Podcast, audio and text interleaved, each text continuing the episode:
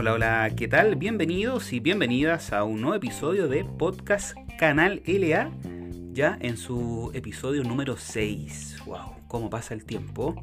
Sin darnos cuenta, ya vamos en el número 6 y esperemos obviamente que sigan estos episodios, que como es costumbre ya va transmitido a ustedes eh, desde la casa estudio. Seguimos en cuarentena aún, seguimos cuidándonos y como ha sido esta línea, hoy nos acompaña de manera virtual nuestra querida amiga Vanessa.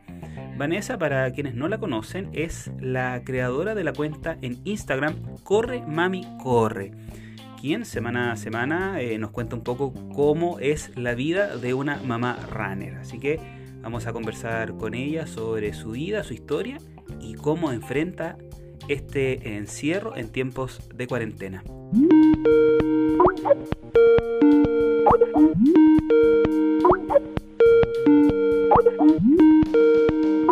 Hola Vanessa, ¿cómo estás? Gusto en saludarte. Hola Luis, eh, yo estoy súper bien, muy agradecida de, estar en este espacio, de que me hayas invitado y con muchas ganas de hablar porque yo hablo más que, que Lima Nueva.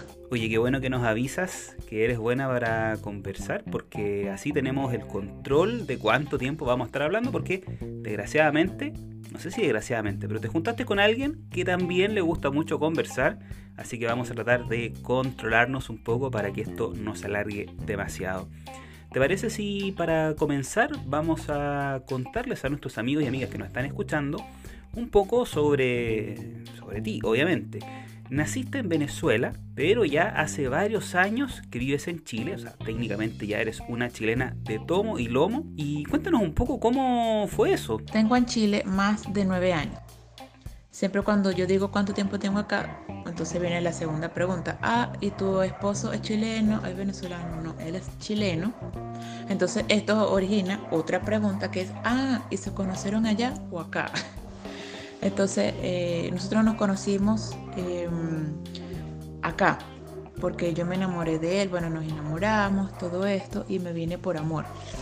Yo estaba estudiando arquitectura allá en Venezuela, una universidad que se llama Universidad de los Andes, y ahí fue cuando nos conocimos. Así que yo me vine para acá, estaba terminando mis estudios acá en una universidad, en la, la UTEM, y pues ya por acá, por allá, luego ya por diversas razones personales, pues eh, me di cuenta de que era el momento de, tener a mi bebé. Ahí fue cuando tuvimos a Alejandro, que es mi hijo mayor. Y con Alejandro fue justamente como eh, nació esta, este interés en el deporte, en practicar, digamos que actividad física, realizar ejercicio, por un tema de ¿sabes? De darle a él un, ejemplo, un, referente de, alguien de que practicara deporte, porque yo sinceramente yo era súper sedentaria, yo no practicaba deporte, digamos que de manera, mm, bueno, de ninguna manera en realidad. De hecho, yo en Venezuela, en estos ramos, ¿sabes? Tipo educación física, deporte, yo iba así siempre, siempre como en lo justito para, para aprobar la, eh, digamos que el ramo, la materia, como le llamamos en Venezuela.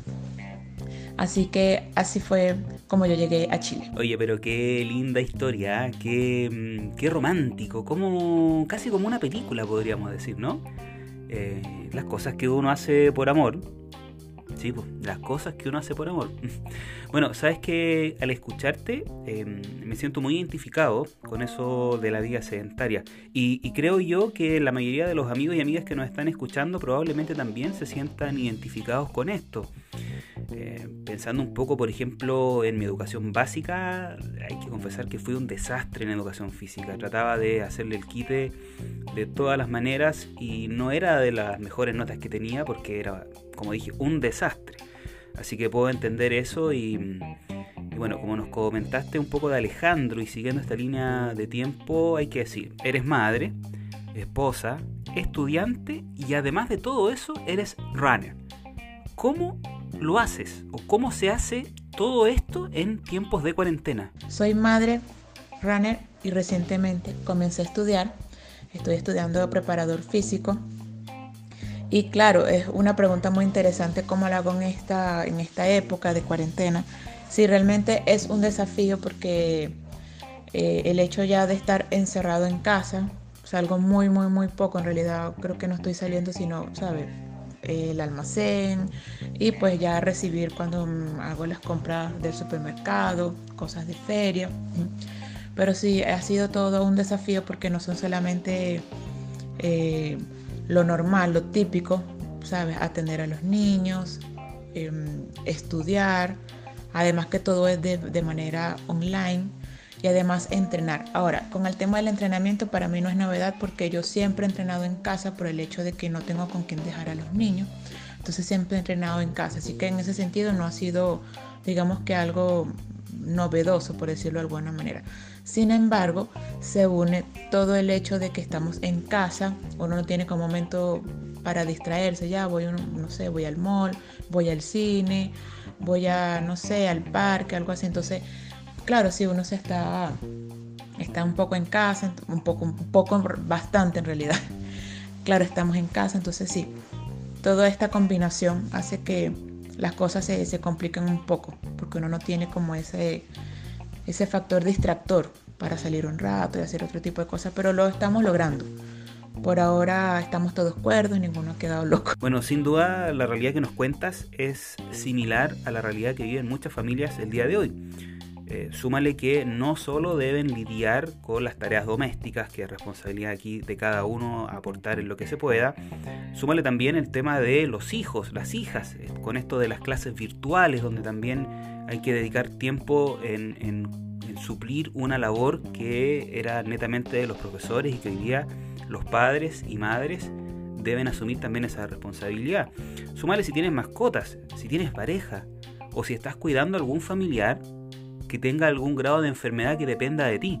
Entonces, como tú dices esto, es bastante importante mantenerse cuerdos y unidos. Lo que para mí es un tremendo logro, sobre todo en tiempos donde muchas parejas, muchas familias eh, tienen problemas, vienen estos quiebres de relación porque no se toleran, porque pasan todo el día juntos. Y, qué bueno eso que dices, un poco de, mantenerse unidos y cuerdos. Ojalá todos pudiéramos mantenernos así. Em, quiero que hablemos un poco sobre tu blog, sobre esta cuenta Corre Mami Corre. ¿Cómo nace esta idea? Yo creé mi cuenta de Instagram, Corre Mami Corre, para separar un poco lo que era mi vida personal de ya esta otra faceta que ya era un poco más deportiva. Entonces, claro, en esta cuenta eh, yo mostraba ya un poco más de mi día a día, pero en el ámbito deportivo, como era salir a correr con Alejandro. La creé en ese momento cuando solamente tenía Alejandro. Entonces, eh, ¿sabes? Ya acá estábamos chiquillos, estamos en el parque, hoy corrimos tantos kilómetros porque yo corría con Alejandro en un coche naranja. Así que era súper divertido porque iba compartiendo un poco de esas vivencias. Que claro que a veces uno dice, ya, pero eres mamá, todas las cosas que hay que hacer en la casa, más cuidar la guagua, más todo esto. Y, y claro, mucha gente como que le, causaba un poco de curiosidad, así como correr con coche, o sea, ¿qué es eso? Claro, los que estamos en este ámbito es súper no, normal, o sea, es muy, muy, muy común ver mamás o papás o incluso los dos corriendo con los niños, pero una persona que no está en esta digamos que en esta área es como muy, muy, muy raro. Entonces, no, sí, si lo hago de esta manera, ya, pero ¿y cómo haces con la casa? Ya, pues, o sea, uno se organiza, ¿sabes? Adelanto algo, me voy a correr, vuelvo, completo y así, y así voy haciendo. Así que de esa manera nació, para ir contando cómo es el día a día de una mamá corredora con su hijo o con sus hijos ya en este momento. Fíjate que cuando conocí tu cuenta me llamó mucho la atención. Eh, de manera personal no tengo la suerte de ser padre, por lo que yo sé hasta ahora, no sé más adelante, em, pero siento que es importante, que es eh, maravilloso esta instancia de poder involucrar a tus hijos y obviamente a toda la familia en general en esta locura deportiva y que además ellos te acompañen. Eh, siempre pongo el ejemplo de que en mi caso mi papá es fanático del fútbol y que desde pequeño él trató de que me gustara, casi como eh, de a poquito, que me, fuera gustando, que, fueran haciendo este interés por el fútbol y la verdad que no, no, es para mí, no, no se me da. Y bueno, ya con el tiempo mi papá lo, entendió y lo asumió. Pero recuerdo que en una de estas conversaciones que tuvimos hace un tiempo, tú me comentaste, además de este mm, eh, gusto por el deporte, que eras diseñadora y que además eras medio arquitecta. ¿Qué, pasó en el camino, por Dios? Sí, efectivamente yo soy diseñadora y medio arquitecta. De hecho, yo digo que yo digo que soy arqui, me falta el texto. Justamente cuando estaba estudiando arquitectura fue cuando nos, conocí al papi, me vine a Chile, eh, me hicieron una homologación acá en la universidad, en la UTEM, en la Tecnológica Metropolitana, y estaba estudiando, todo iba muy bien, y ese año, justamente ese año, hubo pues ciertos temas estudiantiles, comenzó justamente en mi universidad, y ya esto se fue, ya, una cuestión que se masificó a nivel nacional, así que yo decidí simplemente ya voy a congelar la carrera, eh, el año que viene retomo, pero resulta que el año que viene retome, o no retome, mejor dicho, sino que me inicié fue en la maternidad. Ahí fue cuando tuve a Alejandro. Y sí, efectivamente, yo soy diseñador gráfico, soy arqui, me tengo tres años, ah, sabes, hablando con la peliteñida, soy arqui, eh, soy arqui de, tengo tres años aprobados de arquitectura. Y claro, así fue, pero con Alejandro fue cuando hice clic. Yo dije, ya, yo puedo sí, efectivamente yo puedo, después yo voy a retomar la arquitectura o quizá eh, yo profundice más con el diseño gráfico, pero con Alejandro eh, nació esta cuestión hacia el deporte. Claro, en el momento fue más bien por un tema de darle el ejemplo a él, de involucrarlo, de que él estuviera allí, de que tuviera esa influencia por la parte, digamos que de la, de la parte deportiva, de que se interesara, más allá de dedicarlo de manera profesional, pero sabes que fuese parte de su rutina. Y pues pasaron los años, pasaron los años y ese interés sigue estando por supuesto hacia la parte del diseño. Amo el diseño, pero me di cuenta de que amo mucho el deporte y que soy buena en el tema deportivo. No estoy diciendo que sea oh, la elite, pero es algo que me gusta, que me apasiona. Y pues por ahora está esa parte del diseño, está ahí en stand-by. Quizás más adelante la continúe, la retome. Pero por ahora estoy felizmente involucrada así con todo en el tema deportivo. Así que ya más adelante veremos si la mami completa el texto o la mami sigue en el ámbito, en el ámbito de la preparación física ya de una manera formal. Qué cosas, ¿no? Eh, bueno, aquí hay que darle las gracias a tu hijo, Alejandro, porque obviamente él inspiró, él te ayudó a, llevar una vida un poco más saludable. Y mm, bueno, ojo que el diseño y el deporte por lo general son una buena mezcla, están tomados de la mano, por así decirlo. Porque para quienes crean contenido, para quienes generamos contenido, siempre se agradece el diseño, ese aspecto visual que viene a complementar un poco el contenido que uno, que uno crea. Así que tienes, déjame decirlo, un plus que deberías potenciar. ¿Sí? Había que decirlo y lo dije. y como dice, quién sabe si más adelante puedes retomar este estudio y obtener el texto, y así podría ser arquitecta. ¿Ah? Ahora, un, tema que quiero, que quiero rescatar acá, eh, lo conversamos eh, hace unos instantes, pero ¿cómo fue este cambio de pasar de una persona sedentaria a una mami runner? Y mira, muy interesante esa pregunta de sedentaria a mami runner. Eh, como te contaba anteriormente, claro, yo había tenido a Alejandro cuando él tenía como unos dos meses y medio de nacido, algo así. Vinieron a Chile mi tía Nancy y mi primo Eduardo, que seguramente van a escuchar esto, así que saludos, los amo mucho. Claro, y mi primo, él desde Venezuela, él ya se estaba metiendo en el tema del running, allá participaba en carreras, toda esta cuestión. Y pues por las redes sociales, creo que fue por Twitter, él se enteró de que iba, se iba a realizar una carrera justamente acá en Puente Alto. Entonces me dijo, bueno, Vane, este, sabe, entusiasmate, vamos. La distancia más corta son dos kilómetros y medio, yo voy a correr los cinco, vamos a hacerlo. Eh, y él me avisó así como dos semanas antes de venir, anda, puedes hacerlo, puedes hacerlo. Yo, no, tú eres loco, me voy a morir, o sea, yo no corro ni detrás de, ni del autobús, no, olvídate, eso no va a pasar. Y efectivamente yo, o sea, yo fui a acompañarlo. Pero el ambiente deportivo me entusiasmó tanto, tanto, tanto, porque tú lo sabes y todos los que nos estén escuchando seguramente estén, estén familiarizados. Eh, me, sabes que se respira una energía tan positiva, tanta gente haciendo algo, sabes, todo bien, bien, bien, la gente alegre, eh, cada uno a su ritmo, pero cada quien, sabes, enfocado en lo suyo. Y fue una, una experiencia tan, tan motivadora, tan inspiradora, mejor dicho, que ahí fue cuando yo dije, ¿sabes qué? Sí, yo podría hacerlo. Y ahí fue cuando ya comenzó esta espinita. Yo decía, ya, y si yo lo hago, porque también vi a mamás con coche, yo decía, ya, y si yo lo hago, ¿sabes? Mi hijo él va a crecer, eh, yo lo voy a estar llevando a este tipo de eventos, él se va a dedicar a, a, realizar algún tipo de deporte, no necesariamente correr, pero que esté en el ambiente, que esté en el ambiente. Y ahí fue poquito a poco y fue cuando lo comencé a hacer. Me gusta eso cuando toda la familia participa. Le damos un cordial saludo a la tía Nancy, también al primo Eduardo. Primo, tía, un saludo acá desde Podcast Canal LA. Y bueno, típico cuando, cuando te dicen, oye, corre un kilómetro. Uno, cuando tiene amigos que no corren, siempre uno trata como de incentivarlo, de motivarlo, de decirle, oye, pero mira, corre un kilómetro, no pasa nada, dos kilómetros, tres kilómetros, eh, te vas a dar cuenta que te va a gustar y trata como de envolver en este mundo del runner a estas personas. Y, también aquí viene otra, otra mentira que, que yo siempre lo comento, que es que te dicen, oye, para correr no necesitas nada, un par de zapatillas, una polera, un short y sería todo. Esa es una de las mentiras más grandes de la vida.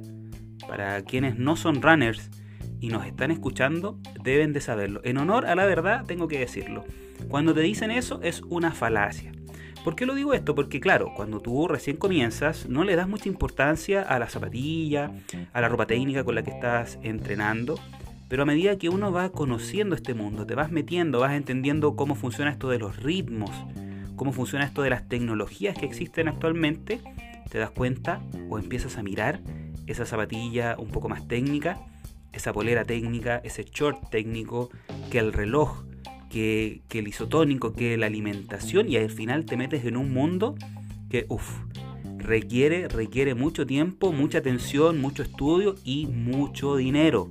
Así que desde ya, para que después no digan que no se los advertí, ténganlo en consideración. Pero bueno, como dices tú, el lado bueno de todo esto es ese ambiente, esa sensación que se vive en una corrida, en una competencia, esa sensación de cuando llegas a la meta y cruzas la meta, después de haber maldecido toda la ruta, cuando te dan la medalla finisher, cuando, cuando hay medalla finisher, esa sensación, esa felicidad es, es impagable y es algo que yo siempre digo, recomiendo y sugiero que la vivan al menos una vez en su vida. Bueno, viste que ya me estaba extendiendo. bueno, oye, eh, sobre el mismo tema del deporte, hablando un poco sobre tus hijos, ¿hay alguno de los dos, tu hijo, tu hija, que siga tus pasos? Sí, bueno, yo después tuve a Camila, con Camila fue ya otra situación, porque yo quedé embarazada. De hecho, yo corrí una media maratón en Pirque y yo estaba embarazada de Camila y yo decía, me siento como rara, ¿será que me voy a resfriar? Como que me falta la energía, no sé, pero yo igual la hice.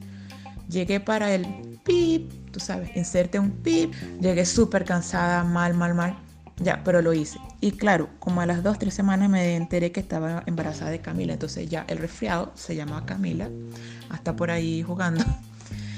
Y sí, eh, ya allí eh, nos íbamos, digamos que mmm, como que adapté un poco el ejercicio ya yo corría con Camila en el coche, Alejandro, porque era un coche en ese momento, teníamos uno, solamente cabía uno. Entonces yo corría empujando a Camila y Alejandro lo tenía en una bicicleta. Y así hasta cuando ya, bueno, ya nos deshicimos de este coche, compramos uno donde cabían los dos. Y allí comencé a correr con los dos niños. Eh, hasta que en una oportunidad, ya yo dije, ¿sabes qué? Yo creo que ya yo podría... Eh, no sé, buscar pertenecer a algún team, algún equipo de running, algo así.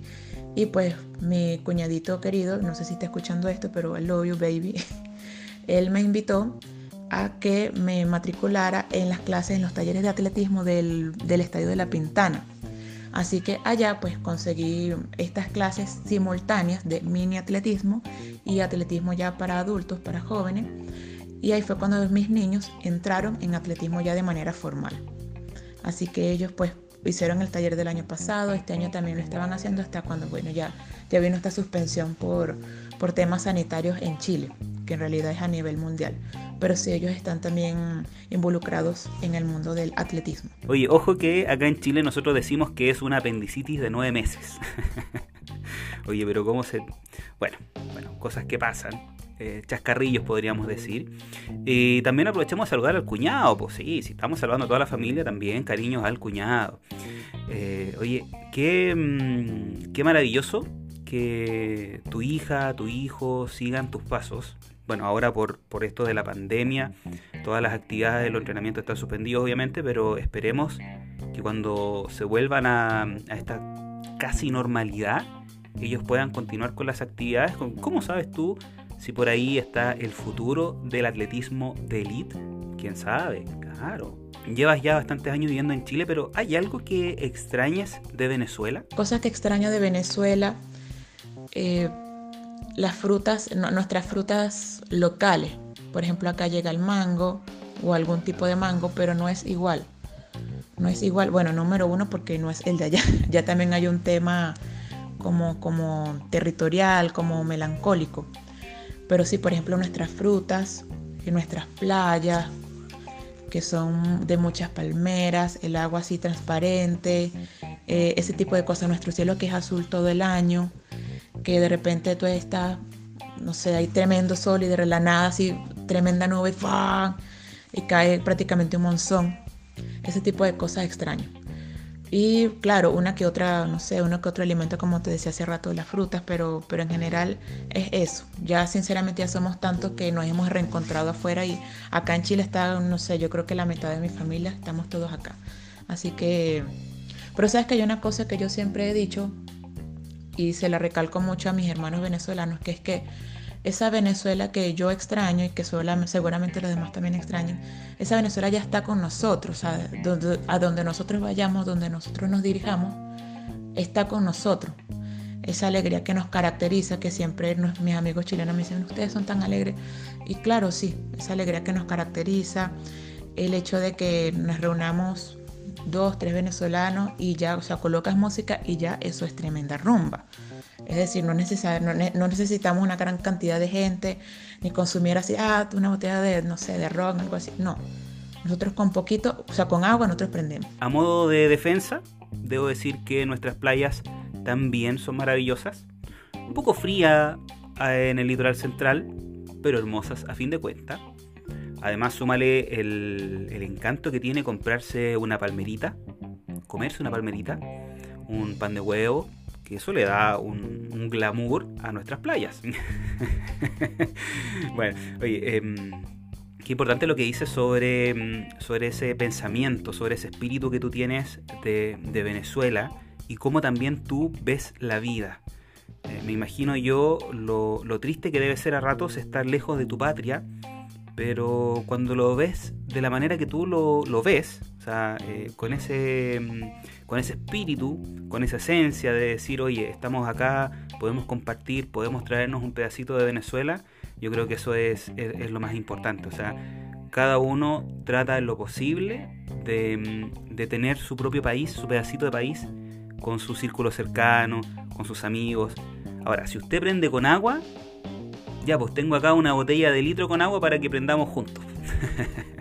y poniéndonos un poco melancólicos, eh, ¿Cómo ves tú el futuro deportivo con todo esto que estamos viviendo, con el distanciamiento social, con el encierro, con la ansiedad, con esta pandemia de COVID-19 que no se va a ir? O sea, siempre vamos a tener que aprender a vivir con ella. Sabes, Luis, esto del, del futuro deportivo, pues ya lo inmediato ya sabemos que por este año no van a haber carreras. Por ejemplo, la maratón de Santiago ya se canceló y la maratón de Viña no lo han dicho, pero o sea, no te quiero hacer spoiler, pero para allá va. O sea, por sentido común tiene que ser así.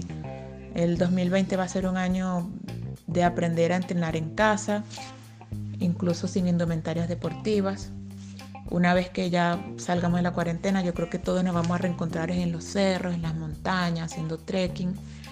Y pues ya en el tema de los gimnasios yo creo que donde, donde va a ser más complicado por el tema de que se va a tener que regular mucho cuántas personas, cuántos usuarios estén simultáneamente, eh, aplicar medidas sanitarias, no sé si extremas, pero sí ser muy, muy rigurosos con eso porque claramente es un foco de infección muy grande, muy importante.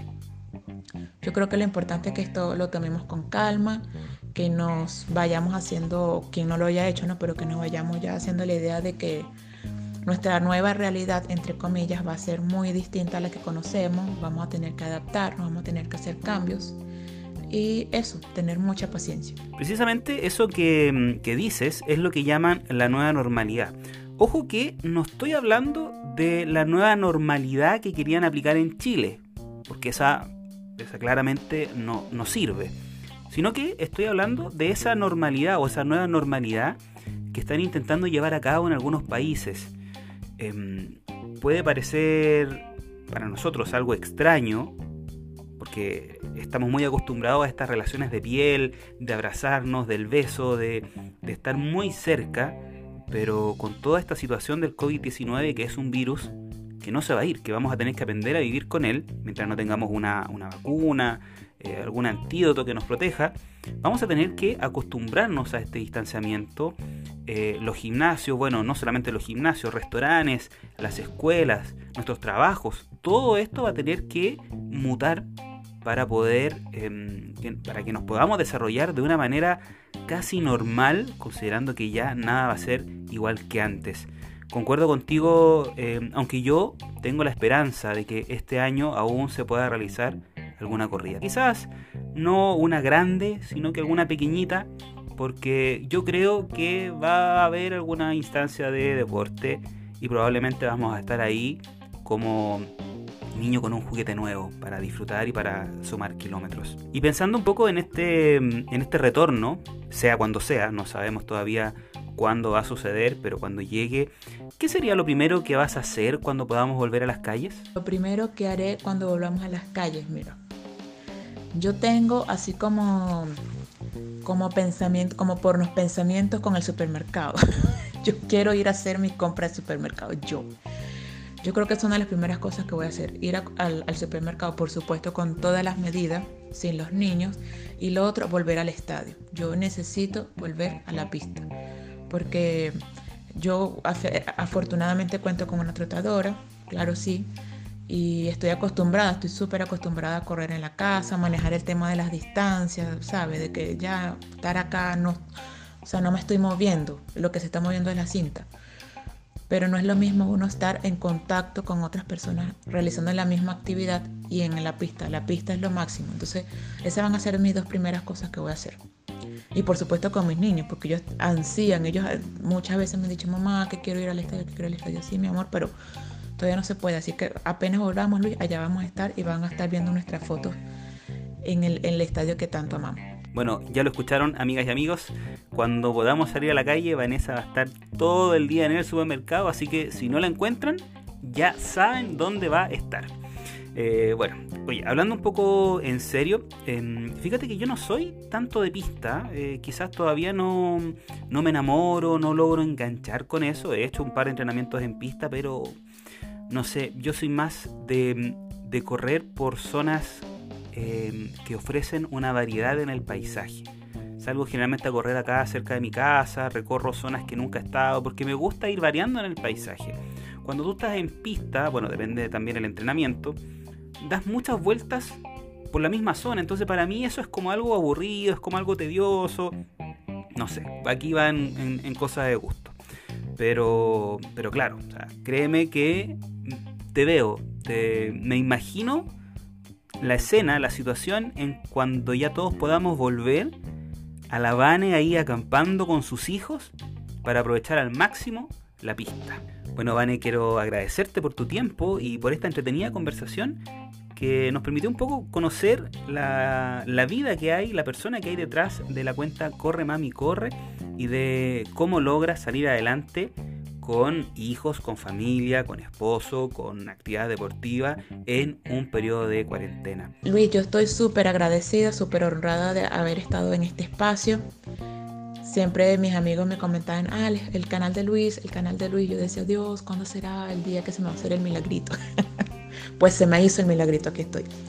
Eh, de verdad que muy encantada y los dejo a todos invitados a que se echen un paseíto por mi cuenta en Instagram, Corre Mami Corre que pues de una vez les, advierto, no solamente sobre, sobre running o sobre temas deportivos, allá yo hablo de, todo un poco, eh, principalmente de la maternidad, eh, también el tema migratorio, porque como ya, ya sabrán, pues soy venezolana, entonces ahí comparto un poco también del tema eh, de los venezolanos, cómo es vivir en Chile, o en general un poquito de allá, un poquito de acá, porque estamos regados por todas partes del mundo. Pero espero verlos por allá. De verdad que les mando a todos un súper, súper fuerte abrazo. Cuídense chiquillos, estamos en una época muy especial. Vamos a salir airosos de todo esto, vamos a salir victoriosos, pero para eso es necesario que nos cuidemos. Aprovecho también de dejarle un beso muy fuerte a mi mamá, mami, te amo, pronto nos vamos a volver a ver, a mi hermana, a mi cuñada, a mi, perdón, a mi, a mi sobrina Amalia, también a mi cuñado antes que se me ponga celoso. Pronto nos vamos a volver a ver, los amo a todos y a cuidarse. Les dejo un súper, súper fuerte abrazo y besos. Bueno, amigas y amigos, ese fue el episodio del día de hoy. Espero que lo hayan disfrutado tanto como yo. Como siempre, esperando que por favor se cuiden, que se queden en sus casas, no sea porfiado. Y yo me despido hasta una próxima entrega de podcast Canal LA. Que esté muy bien. Adiós.